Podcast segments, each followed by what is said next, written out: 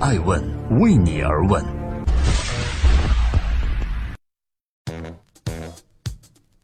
Hello，各位好，这里是爱问人物，我是爱成。每个周日，爱问顶级人物走进大咖内心世界，面对面专访对话，探索创富创新法则。今天对话的这位嘉宾是北极光创投的创始合伙人邓峰，他要回答的一个重要问题是：如果说精英创业时代以来，草根还有戏吗？曾经我听一位创业者抱怨说，很多技术出身的投资人呐比较遭人烦，因为他往往会在鸡蛋里挑骨头。当下创业者期待着懂技术的投资人给建议、给资金，而挑刺几乎成了创业者眼中专注投资科技驱动型企业投资人的代名词。今天我要对话的这位嘉宾，在选择项目时的确很挑剔。邓峰曾在多个场合谈及北极光三不投。资产太重没有创新的公司不投，不懂的领域不投，以及创始有着巨大道德风险的不投。因为挑刺，他也曾经错过一些好项目。但正因为挑刺的好处显而易见，那就是稳健。而北极光这家基金一直走的确实是稳健路线。正在播出是每周日上线的《爱问顶级人物》，我是爱成，即将对话北极光创投创始合伙人邓峰。投资成功率高，回报率就一定高吗？如果观察邓峰的投资案例，不难看出啊，美团、华大基因、Drive AI 等公司都属于科技驱动型的企业。这类企业呢，是北极光着重关注的。对于未来科技的发展走向，他有着自己的见解。邓峰不追风口，只看趋势。他说，未来的科技主要是两大块。一个是以大数据、人工智能和 IOT 等为代表的 IT 领域，一个是生物医疗、生命科学。如果风口出来的时候再投资就晚了，所以作为投资人要抓大趋势，比如人工智能。人工智能在邓峰看来是一个赛道，在赛道中做到领跑，最关键的是从应用入手。其次，人工智能需要大数据和其相辅相成，通过自有的独立数据打造物联网。技术领域投资到底最看重的是什么？其实技术领域的投资，投资的就是技术和不同产业以及应用场景的结合，比如人工智能和金融的结合，人工智能和无人驾驶的结合。这个领域对创业者和投资人的进入门槛要求一般比较高。正是有了这个门槛，企业能够走得远，投资人也能获得较高的收益，但很容易遇到陷阱。比如有些企业披着技术外衣，打着科技护城河的大旗，却没有实质性的应用或者技术，从而没有达到应用层面。对于投资人来说，最大的坑莫过于没能识别出这些技术外衣下的企业。所以投之前判断其是否有价值，是否有应用层面相当重要。对于创业者来讲，找到技术的应用领域，并且懂技术、有合伙人或者团队的支持也很关键。艾问提起风投的未来和有可能遇到的坑，邓峰的回应是：未来投资机会多了，基金多，进入价格就会高，PE 会下降，所以退出的价格不一定会提升。而将来 VC 两极分化会更严重。近年来坑确实多，所谓很多的移动互联网、医疗、VR 做设备的都是坑。但是我们北极光掉在坑里非常少，但是也不见得是好事。北极光投出的几十亿美金的公司挺多的，但是上百亿美金估值的公司比较少。可见稳健在意味着安全的同时，也意味着有可能错过。当我问及你是如何理解投资技术类驱动公司的陷阱时，邓峰的回应是：北极光一直走稳健路线，所以 VC 是看总回报的，投资成功率高未必回报率就很高。这里是周日上线的《爱问顶级人物》，我是主持人艾诚。今天共同对话，从清华首富到知名投资人的邓峰，他是如何做到的？一九六三年的邓峰出生在一个普通的中国家庭，从小便是学霸。一九八六年毕业于清华大学电子工程系，之后呢继续攻读研究生。在读研究生期间，邓峰在校园里租了三间房作为工作室，开创了中国最早的自拍数码大头贴，便很快就成为了月入一万的清华首富。研究生毕业后，他去了英特尔实习，大公司的经营和管理模式为他之后的创业做好了准备。一九九七年，邓峰在美国硅谷创立了 NetScreen 技术公司，凭借过硬的技术优势，NetScreen 这家公司成为当时全球领先的网络安全设备供应商之一。二零零一年，这家公司在美国纳斯达克上市。二零零四年被 Jupiter Networks 另外一家公司以四十亿美金的价格并购，一时间，邓峰成了硅谷最有钱的华人企业家。在出售了这家上市公司，邓峰转身就进入了风投界。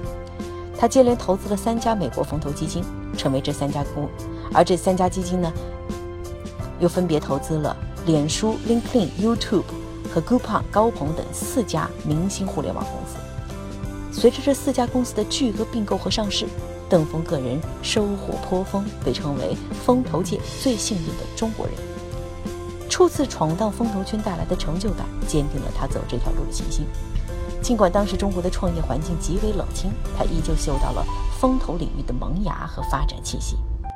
二零零四年，邓峰离开美国回到北京，将北京的清华科技园的科技大厦作为了办公地点，成立了北极光投资基金。清华曾经是他走向世界的起点，如今闯荡多年之后，他又回到了这个地方。然而，对于在外面闯荡多年的他来讲，回国就意味着从头开始。在《爱问顶级人物之邓峰》的节目中。他曾经不急不慢的语调回复了我这样一句话，他说：“刚开始时候很多压力，也交了很多学费，遇到过很多出乎意料的事情，发展时间也比想象的长。但是今天回过头看的话，做这个事情的时间点啊，刚刚好。”今天的顶爱问顶级人物最想分析的一个问题是：如今大家都说是精英创业的时代，那么草根再创业还有戏吗？对于这个问题，我请教了邓峰。曾经在硅谷创业，邓峰因为创立了 NextSpring，后来上市，成为了硅谷最有钱的华人创业者。他也一战成名。回顾当时的成功，他对艾文人物的节目感慨说：“当时公司上市四年后卖掉，中间波折挺多的。创业者啊，不能光追求结果，要追求过程，过程中的快乐才是快乐。”不仅这样说，他也确实这样做。创业对于他来讲是一种生活方式，每天工作十二至十四个小时，一周工作六到七天，早已养成了习惯。与其说生活是创业的延伸，不如说生命不息，折腾不止。这对于他来讲就是生命的乐趣所在。邓峰全力投入的同时，他还善于攻心，重视企业文化的搭建。他会鼓励基金的成员。如果大家都做好了，收入和股票的回报也不错。今天很苦，但是我们在一起做这个事情是对社会有价值的。同时，他也会反思自己，以及就某些事情向员工道歉。正是这种以诚相待，凝聚了现在的北极光团队的力量，也促使了曾经 NextScreen 的成功。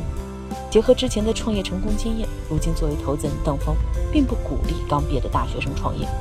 他说：“最好啊是参加一些创业公司，从头做起，慢慢把自己培养成中层或者更高的时候再出来，会少走很多弯路。”而对于即将到来的以科技为主导的创业浪潮，邓峰认为草根创业时代已经过去，精英创业时代即将到来。那么草根是否就真的没戏了呢？他眼中的精英到底具备什么样的特征呢？第一，精英要有经验。年纪大概在三十多岁、四十多岁，他不一定是科学家，但是要在行业里啊有人脉、有资源，经验的积累会对某一领域的发展规律、技术、产品、客户需求有深刻的认识。第二，要有能力，能力比经验更重要。比如说商业的敏感度，把客户需求总结出来的能力。很多人往往都是技术专家，却未必懂客户需求，执行力、快速学习能力要强。第三就是价值观啦，价值观层面就是要有责任感。邓峰认为，一个自私不懂分享的人不可能带好团队。传承的时候，最后跳船的人要有责任感，有坚持的能力。这种企业家迟早会成功。一个人的当下是之前前半生的积累。邓峰的前半生是什么样呢？他用了这样短短几句话来总结：上学时，我上了北京最好的高中和清华大学。创业时赶上了中关村开放，出国热时出了国，硅谷热时我在硅谷创业。九幺幺是我们成功上市的企业没受到互联网泡沫破灭的冲击，而中国风投元年我回国做了投资，所以非常幸运，每一个关键节点我都踩对了。我们也许努力、聪明、勤奋，但是如果没有这些运气，我是不太可能成功的。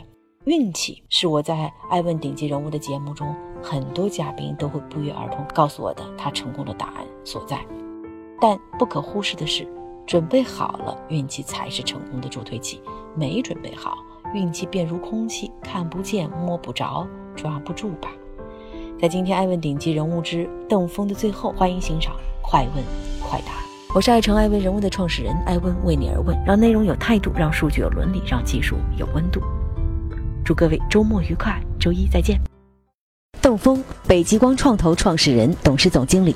著名投资人、资深创业者，曾经在硅谷创办了 NetScreen，在美国纳斯达克上市，被誉为硅谷最成功的五位华人企业家之一。二零零五年，邓峰回国创办北极光创投，开始专注于早期技术投资。如今双窗的泡沫落下，投资回归冷静，尤其是技术投资应该怎么投呢？爱问人物对话知名投资人邓峰，看他怎么说。北极光从零零四年成立到如今，更像是一次创业的过程。那您同时在那创业者和投资人的双重立场去看待这过去十年的变化，您觉得您最大的这个发现是什么？再往未来看，中国的经济发展趋势就创造了很多很多创新创业的机会。无论是消费升级，无论是互联网加，无论是科技这两这些年的发展带来的创业的机会，所以我非常乐观的往未来的十年看，中国存在的。更多的创业的机会，对创业者来说是非常非常好的时机，因为钱也多了，机会也多了。这会儿创业，投资人，你你找你想找合作伙伴、找合伙人，也相对来说容易一些了。我觉得这个是非常好的时间。但是在这过去这十年，尤其在呃我们能在座的创业者和都能感受到的资本寒冬和这个投资人都能感受到的这种谨慎，因为您把很多当下依旧还在。创业者前仆后继的领域，O2O 医疗、VR，呃，移动医疗啊，都提到了它为坑。那我们界定一下，是说整个行业是坑，还是行业的有些是坑？某些 O2O 里我们也投了这个美团啊，美团这当然不是坑了，对啊。但是坑，王兴就怒了。对互联网医疗的某些，我觉得跟患以患者为中心的这个，确实是很多的这个所谓的这个移动互联网医疗的这块儿。是个坑，对吧？AR、VR 的做硬件设备的是坑，然后这个太多了。现在我我不想一个一个去说哈。那回过头来看，我们掉到这些坑里的真的是比较少。我看了一下，呃，北极光从二零零五年至今的投资的案例啊，比如说您刚才提到的美团，像华大基因，像这个 Drive AI，这些明显的发现是科技驱导的。那您认为下一个投资的风口，从相比曾经的这种呃投入资本到技术到产业链的成熟，下一步的人工智能，大家一致认为是方向，您怎么看？人工智能我很看好，非常看好。我看好的是大方向。但是呢，这个行业呢，其实它就像其他的，比如说互联网、移动互联等等一个，它只是刚刚开始。这人工智能有很多很多的东西在里头，不能因为今天有个 ImageNet，有一个图像处理机器比人做得好，或者下下棋机器比人做得好，就觉得人工智能有有了特别大的突破。其实还有很多的问题没解决。